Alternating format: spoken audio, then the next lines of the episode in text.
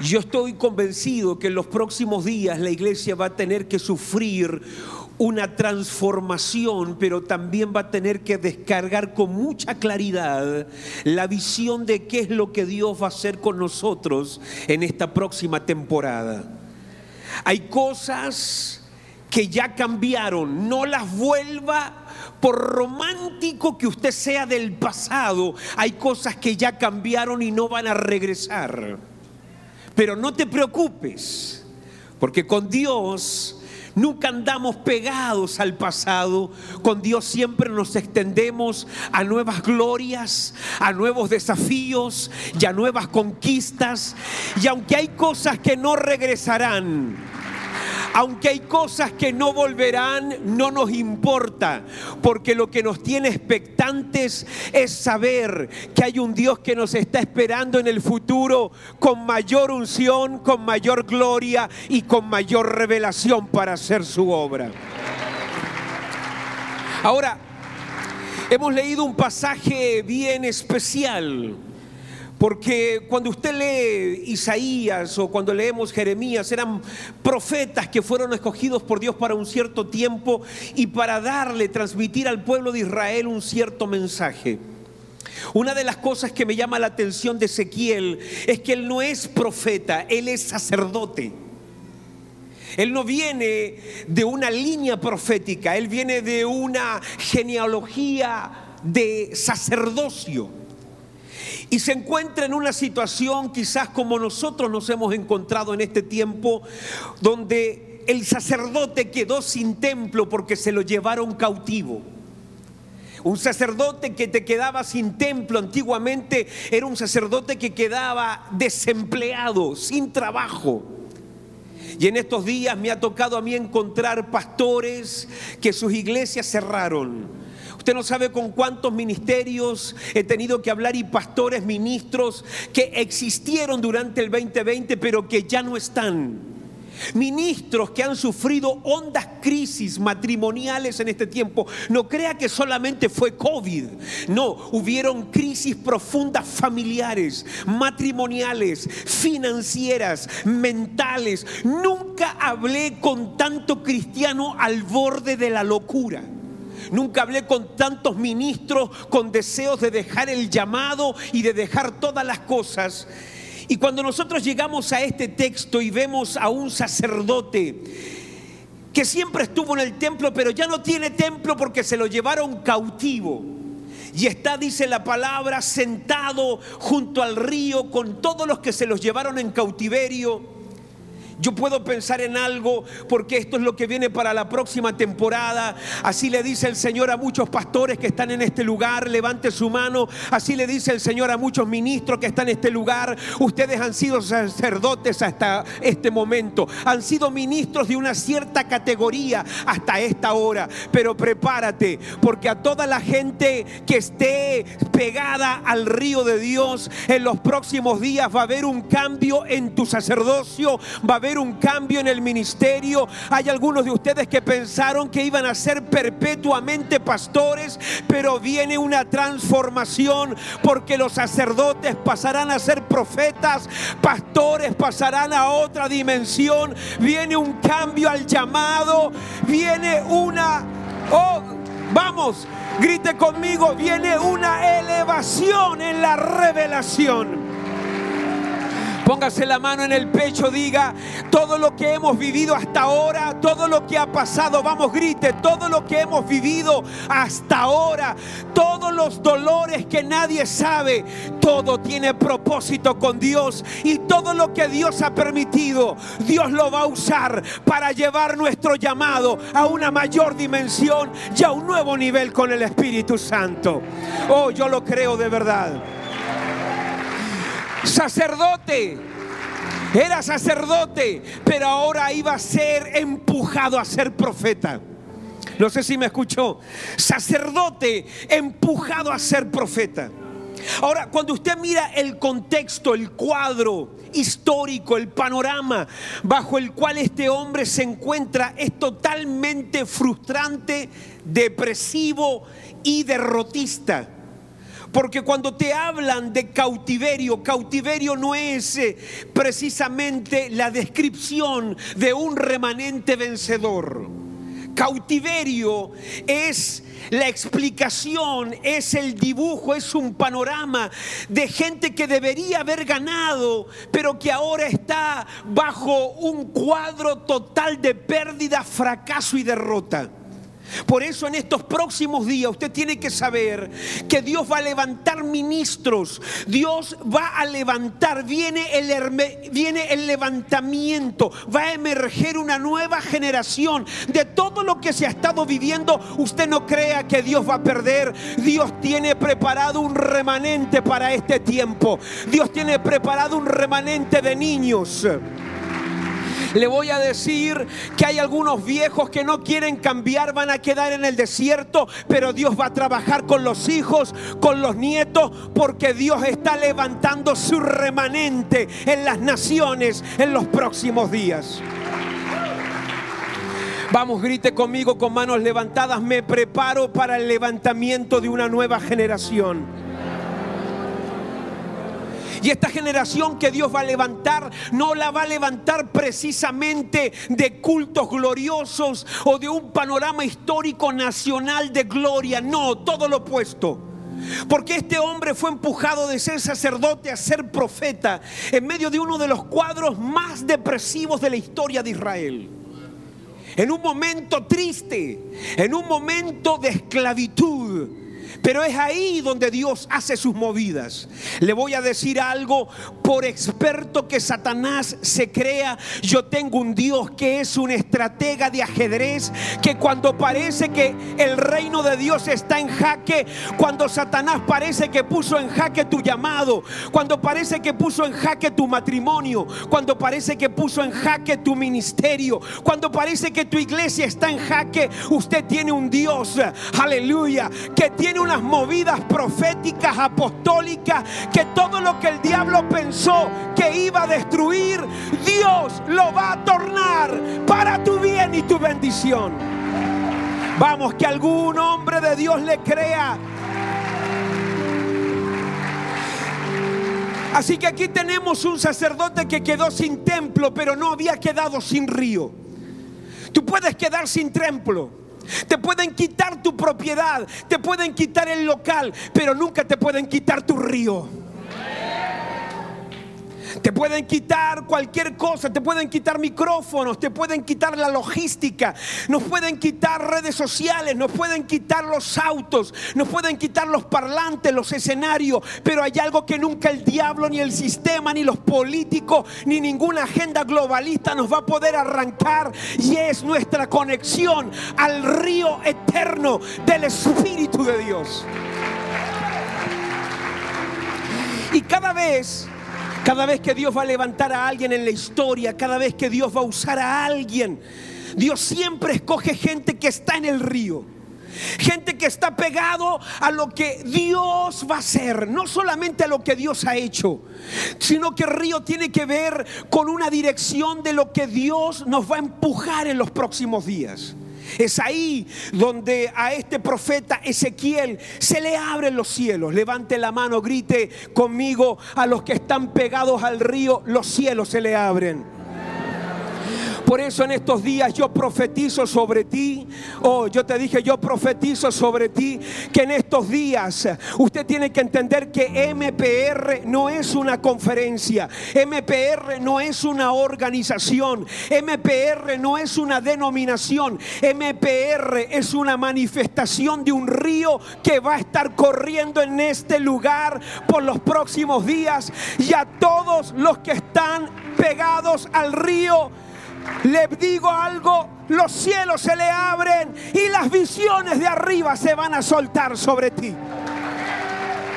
Vamos, grite conmigo, me preparo. Grite fuerte, me preparo para que los cielos se me abran. Lo segundo que le vino al profeta Ezequiel, número dos, lo segundo que vino, dice que palabra de Dios vino a él. Porque cuando el Señor te abre el cielo, el cielo se te abre para tres cosas. Grite conmigo, para visiones, para palabra. Y la mano del Señor dice, vino sobre mí. Porque cuando usted está en el llamado, escuche, usted va a tener tres cosas importantes. Usted va a tener visión, usted va a cargar palabra y usted va a tener la mano de la protección del Dios Todopoderoso.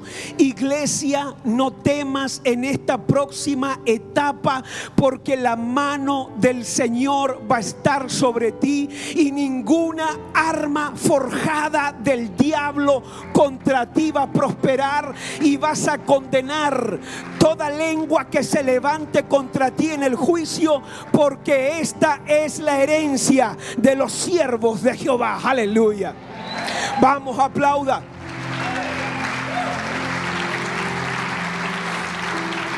Dígale al que está a su lado, dígale al que está a su lado, algo glorioso se aproxima. No sé si me pueden regalar un poco de retorno para no levantar mucho la voz. Y quiero que vea algo en estos próximos minutos. Quiero que vea esto. Porque en los próximos días la visión va a demandar un carácter. Póngase la mano en el pecho y grite carácter. En los próximos días no cualquiera va a poder trabajar en la visión. Y por eso hacemos los MPRs. Los MPRs son literalmente lugares de equipamiento, adiestramiento para forjar un carácter en los obreros del último tiempo. Usted está en este lugar no para ser entretenido.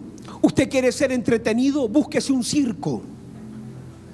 Usted fue traído a este lugar porque en los próximos días vamos a hacer de ti una oveja que lo único que anda es causando problemas, pidiendo oración y te vamos a pasar a ser un soldado del reino de Dios que va a traer cambios y bendición.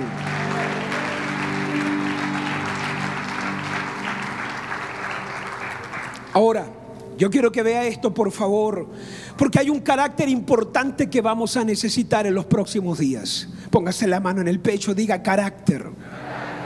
Lo primero, mire, por favor, dice, dice el verso número 10, y el aspecto de sus caras era cara de hombre y cara de león al lado derecho de los cuatro y cara de buey a la izquierda en los cuatro. Asimismo había en los cuatro cara de águila. Ahora, escuche lo que le voy a ministrar. ¿Cuánto tiempo tengo, apóstol? Deme, deme diez minutos. ¿Usted me presta diez minutos? Porque en esta visión lo que va a ver el profeta Ezequiel son querubines. Grite conmigo, querubines. La palabra querubín significa el que protege. Querubín significa protector. Y en los próximos días, usted tiene que entender que todo lo que hacemos desde esta plataforma es levantar gente que va a proteger la visión. Usted está aquí porque usted va a tener que aprender a proteger la iglesia. Usted va a tener que aprender a proteger la unción. Usted va a tener que proteger la visión y usted va a tener que aprender a proteger su cobertura. Porque cuando Dios te va a usar a ti en su reino, Dios no usa destructores, Dios usa edificadores que se vuelven protectores de la casa. Por eso para los protectores es una honra dar. Para los protectores es una honra evangelizar. Para los protectores es una bendición siempre darse por la obra. Los protectores de la visión de una casa, ellos son los que van una segunda milla. Los protectores de la visión es los que están velando que gente nueva está llegando, esté llegando y los protectores se preocupan que los que están llegando también los estemos cuidando para hacer de los nuevos discípulos para el reino de Dios. Toque al que está a su lado, toque al que está a su lado, dígale, tú no eres destructor, dígale, tú eres edificador. Vamos, toque al que está a su lado, dígale, tú eres querubín, tú eres un protector de Dios. ¿Por qué Dios necesita protectores? ¿Por qué el Señor tiene querubines? ¿De qué y de quién necesita Dios protegerse si es todopoderoso? Yo entiendo que el presidente tenga guardaespaldas, yo entiendo que gente importante tenga guardias, vigilantes que cuiden de él. La pregunta es, ¿por qué un Dios todopoderoso va a necesitar de protectores, de querubines que anden vigilando si Dios no tiene nada que lo amenace? Es que no se trata de que alguien pueda amenazar a Dios. Dios puso querubines porque los querubines se preocupan de cuidar y proteger los ambientes para que Dios se pueda manifestar con gloria y pueda derramar unción de forma gloriosa y sobrenatural. Por eso en estos días usted va a pasar a ser un querubín, uno que protege. Levante la mano, diga, yo soy uno que protege la casa. Por eso tenemos que andar atentos, porque hay algunos que quieren dividir dentro de la casa. Hay algunos que andan creando disputas. Hay algunos que quieren, usted va a conocer gente que no está contenta porque la iglesia está avanzando. Pero Dios te está levantando a ti como obrero, como líder, como pastor, como un ministro que se va a volver en un vigilante de la casa. Tú vas a ser atalaya en esta casa, que va a andar mirando y cuidando que la visión que Dios ha dado a puerta del cielo se cumpla en Monterrey y se cumpla en México para la gloria de Dios. Vamos, levante la mano. Levante sus manos. Grite conmigo, yo soy protector. Vamos, grite, yo soy protector. Yo no soy destructor. Yo voy a proteger esta casa. Y los querubines no solamente, escuchen, están para proteger una casa, están para proteger la cobertura. Cuando usted nace a la visión, usted protege a sus pastores. Tenemos que levantar una generación que proteja al hombre y a la mujer de la visión dentro de una casa. Por eso se nos tiene que revelar el poder de la honra. Grite poder de la honra. ¿Sabe cuál es la honra más grande que usted le puede dar a un pastor y a un ministro? No es una ofrenda. La honra más grande que se le da al hombre de Dios es que lo que te están diciendo usted lo obedezca. Que si tu pastor te dice, Dios me reveló que llegó el tiempo de hacer esto, usted no lo ponga en duda y diga, si Dios le habló, para allá vamos.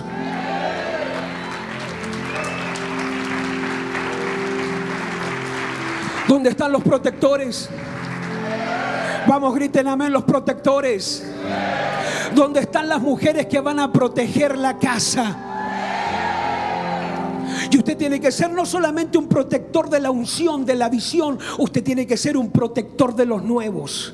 Usted tiene que hacer un pacto con Dios, que toda persona que se convierta aquí adelante domingo tras domingo, no vamos a perder uno solo. Todo el que llegue a este lugar, vamos a dar nuestra vida para que toda alma que llegue la cuidemos y la protegemos hasta el final con Dios. Aleluya.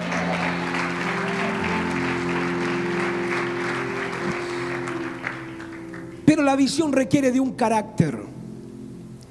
Y aquí hay cuatro cosas importantes y no me voy a tomar mucho tiempo, pero quiero que pueda escribir estas cuatro cosas importantes en el carácter de la visión. Porque lo primero que usted necesita es cara de hombre. Escuche esto, cara de hombre. Lo primero que necesitamos entender es lo que hombre significa e implica en la Biblia. El hombre fue creado esto nos habla de salvación. Cuando usted lee la Biblia, el hombre fue formado, eso nos habla de discipulado. Cuando Dios creó al hombre, Dios le sopló, eso nos habla de impartición. Pero también cuando usted lee la Biblia, no solamente fue creado, formado, soplado, fue delegado. Eso habla de una misión, de un propósito que tiene. Por eso, cuando usted lee la Biblia, que estos seres vivientes tenían cara de hombre. Eso nos está hablando de que hay algo que no se puede perder nunca en la visión de Dios. Y es tener un espíritu de compasión por las almas. Yo le voy a decir las iglesias que no van a cerrar nunca. Yo le voy a decir los ministerios que nunca se van a acabar. Son los ministerios que no pierden el amor por la gente y que no pierden la pasión ni la compasión por la gente perdida.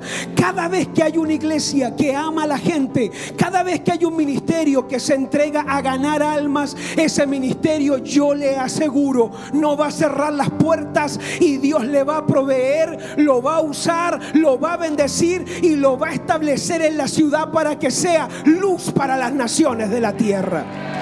¡Hey! Grite conmigo, no podemos perder la visión, no podemos perder la visión. Por eso cuando te habla de que los seres vivientes tenían cara de hombre, hay algo que no se puede perder en el espíritu de la visión. Grite conmigo, la compasión. La compasión. No se puede perder la compasión. La iglesia está puesta en la tierra para manifestar una compasión por los perdidos que el mundo no lo entiende. Por eso cuando hay una iglesia compasiva, cuando hay una iglesia que ama las almas, esa iglesia siempre cuenta con un respaldo, con una bendición y con una provisión sobrenatural de Dios. Por eso Jesucristo dijo en Mateo 28, Toda potestad me es dada a mí en los cielos y en la tierra. Por tanto, id, ya sé discípulo a todas las naciones, bautizándolas en el nombre del Padre, del Hijo y del Espíritu Santo, enseñándoles que guarden todas las cosas que yo os he enseñado. Y aquí yo estoy con vosotros todos los días hasta el fin del mundo. ¿Qué significa eso? Que mientras hay una iglesia que hace discípulos, Dios le dice a ese ministerio, yo voy a estar con ustedes, yo les voy a proveer a ustedes, yo los voy a bendecir a ustedes. Y cuando otros cierren puertas, ustedes las van a tener abiertas, no por ustedes, sino porque yo voy a estar con ustedes, dice el Dios Todopoderoso. Vamos, grite amén, por favor. Lo segundo en el carácter de la visión. ¿Sabe lo que desarrolla esta visión MPR? Que es una visión de Dios. ¿Sabe lo que desarrolla? No solamente te desarrolla y te imparte compasión. Número dos, dice que los seres vivientes tenían rostro de hombre, pero por otra parte tenían rostro de león. ¿Sabe lo que va a forjar esta visión en ti? Va a desarrollar, grite conmigo, liderazgo. Cuando hablamos de león estamos hablando de liderazgo.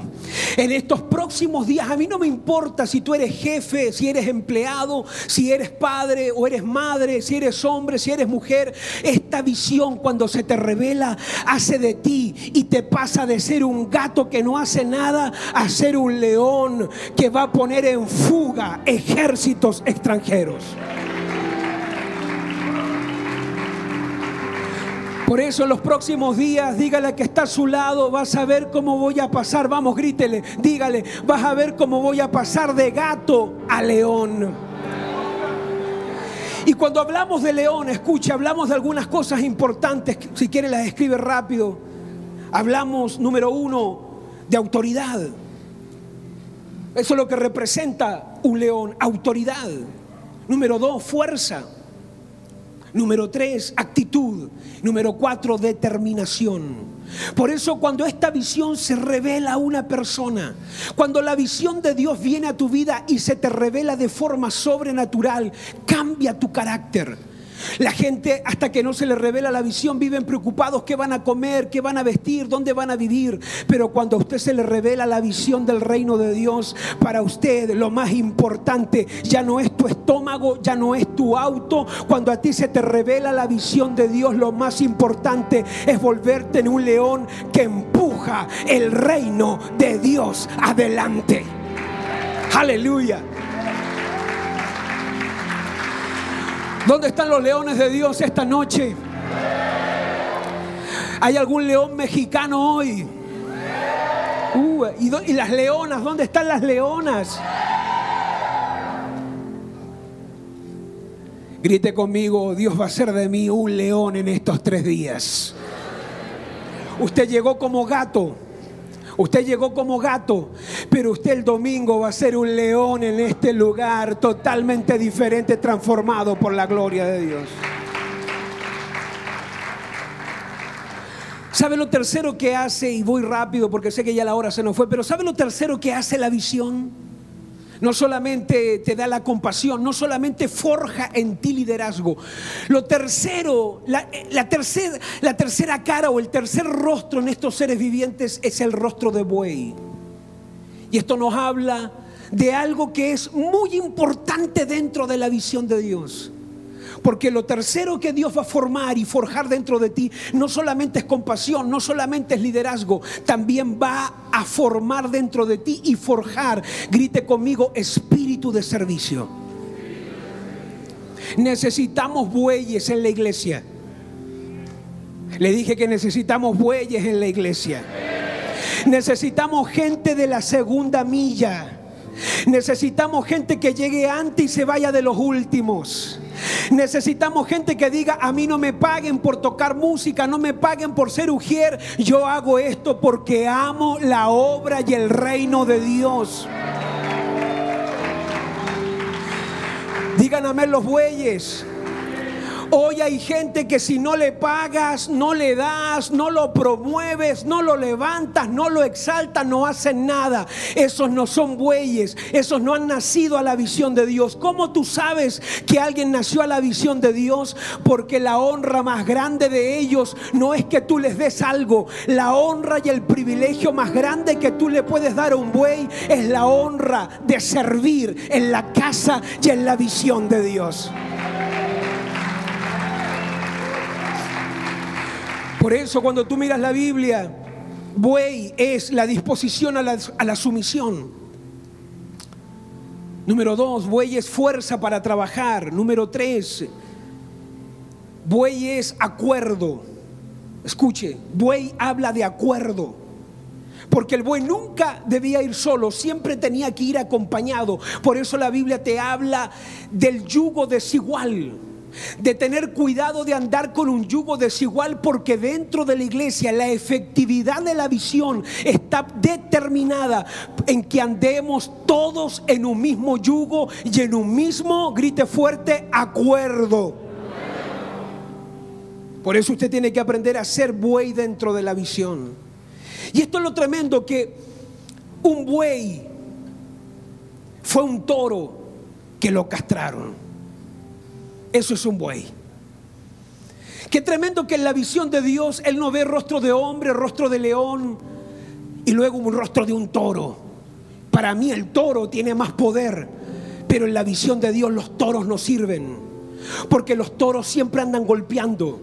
Los toros siempre andan acorneando. Los toros siempre andan dividiendo. Los toros no se someten. Los los toros son violentos y agresivos. A Dios le gustan los bueyes. Por eso Jesús dijo, aprende de mí, tome mi yugo, porque mi yugo es fácil y ligera mi, carga. Aprendan de mí que soy manso y humilde, porque Jesús entendía que en la visión, para que se hiciera fácil, usted tenía que aprender mansedumbre y humildad. Mansedumbre y humildad es la clave para que el yugo de Jesucristo no sea pesado y sea fácil. Conoce gente que dice, no, pero están pidiendo demasiado en la iglesia, piden mucho, mucho compromiso, yo tengo que tener mi vida privada, yo tengo que tener mis cosas, yo siento que el pastor pide mucho, yo siento que todo esto es difícil, consolidar es difícil, disipular es difícil, dar es difícil, diezmar es difícil, porque no es buey. Para los toros todo es difícil, pero para los bueyes la visión se hace fácil. Por eso en estos próximos días Dios te va a volver de toro violento a buey humilde.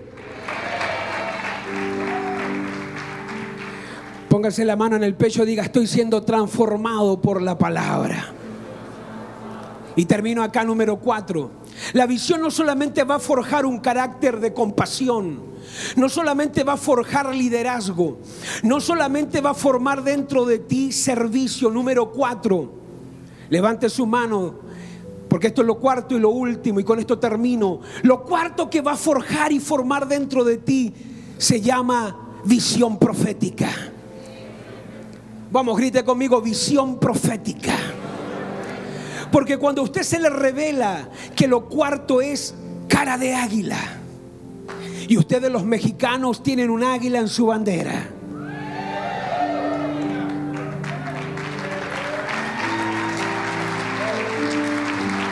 Usted tiene que Usted tiene que saber que cuando la Biblia te habla de águila, te está hablando de una genética profética de poder ver largas distancias. Cuando la Biblia te habla de águila, te habla de alguien que habita y se mueve en alturas totalmente diferentes. Y en los próximos días necesitamos águilas en la visión. ¿Cómo usted sabe que está delante de un águila? El águila no lo cambian los noticieros. ¿Cómo usted sabe que está delante de un águila? Un águila no le cree a los periódicos. El águila le cree a lo que Dios está diciendo. El águila se mueve en dimensiones proféticas y en alturas más elevadas. Por eso en estos próximos días el Señor te ha traído a este lugar porque te va a procesar.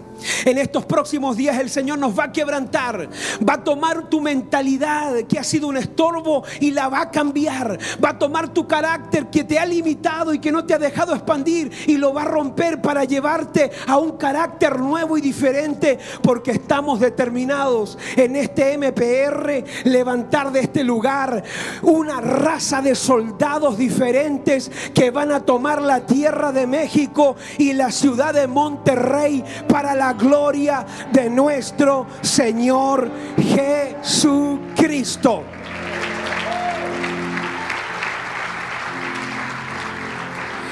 Y por eso yo quiero hoy para terminar, yo quiero orar por ustedes porque algo el Señor quiere comenzar a hacer ya en esta primera noche. Y el Señor quiere romper algo en tu, en tu alma. El Señor quiere quebrantar algo en tu mentalidad. El Señor quiere romper ciertos almatismos raros que no te han dejado progresar y que no te han dejado avanzar. Pero no tengas temor, te dice el Señor, iglesia, puerta del cielo. No tengas temor a lo que venga México. No tengan temor a lo que viene Latinoamérica. Porque así les dice el Señor en esta noche. Yo los he puesto a ustedes para que sean luz en medio de las tinieblas. Yo los he puesto en esta tierra y yo les voy abrir camino, dice el Señor. Y van a haber momentos, dice el Espíritu Santo, donde apóstol Oscar o apóstol Elba se van a sentir como que estuvieran emboscados. Van a haber momentos donde parece que no hay salida, pero así les dice el Espíritu Santo, no teman, porque yo voy a abrir caminos donde no hay caminos, dice el Señor. Donde parece que todo se termina, ustedes no teman, porque yo te voy a abrir nuevos caminos en la soledad. Y cuando parece que todo pudiera estar perdido, aún financieramente, yo soy tu proveedor, yo soy el que te sustenta, yo soy el Dios que te llamó, yo soy el Dios que te levanta. Y yo soy el Dios que te lleva adelante. Aleluya, bendito sea Dios por lo que viene a esta casa.